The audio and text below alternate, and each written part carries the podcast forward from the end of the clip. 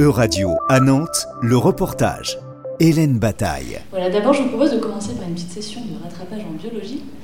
Avec vous, Camille, est-ce que vous auriez la gentillesse de nous rappeler ce que c'est exactement les règles? Euh, Comment ça fonctionne? De quoi est composé ce sang? Non, vous n'êtes pas à un cours de SVT, mais bien aux Utopiales, le festival international de la science-fiction qui se tient à Nantes du 1er au 5 novembre. Le sujet de cette table ronde, les règles. Et ben, je suis là parce que je passe les 4 jours aux Utopiales et du coup là je sors d'une conférence euh, sur les règles qui était animée par quatre femmes euh, qui font de la science-fiction et une femme qui travaille un peu sur les règles dans la vie en général.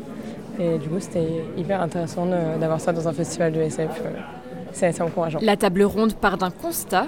La représentation des règles est pratiquement absente des ouvrages de science-fiction. Mathilde Simon, journaliste pour la revue Uzbek Erika. Donc on a essayé de, euh, lister déjà euh, les mentions de règles et les moments où elles apparaissaient d'un point de vue euh, physique et les moments où elles étaient évoquées même à travers le discours. On a fait le constat qu'il y en avait quand même très peu et que quand, quand elles apparaissaient c'était toujours pour servir une action ou alors souvent ce qui revient c'est les premières règles. Pour questionner ce sujet, Mathilde a convié deux autrices de science-fiction Julie Cartness et Sylvie David, ainsi que Camille Berthelot, chercheuse à l'INSERM. Alors ça c'est quelque chose qui est d'ordre culturel en fait essentiellement, c'est-à-dire que on a un espèce de tabou autour de la reproduction féminine en général et en plus tout ce qui sort du corps. Donc là on est au croisement de deux, euh, choses dont on ne parle pas.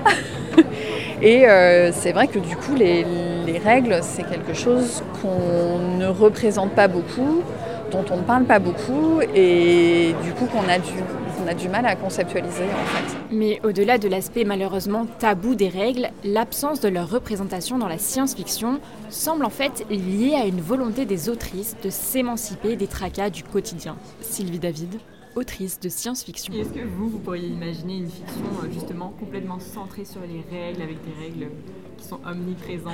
Alors omniprésente, j'ai un vécu personnel qui fait que j'aurais vraiment pas envie, vraiment pas envie du tout. Mais après tout, des fois, c'est intéressant d'essayer d'aller à l'encontre de ces, de ces penchants personnels. Avec humour, la Canadienne Julie Curtness pointe quant à elle le manque d'éducation sur les menstruations que ce soit en Europe ou en Amérique du Nord, c'est un sujet mal maîtrisé. on lit des trucs sur Internet du genre, ouais, j'avais des vacances de prévues avec ma blonde, mais elle, mais elle était menstruée, mais pourtant elle savait, ça faisait six mois que c'était prévu. à la fin de la conférence, la question reste en suspens. Comment intégrer un sujet si réel à un ouvrage fictionnel? C'était un reportage de radio à Nantes, à retrouver sur euradio.fr.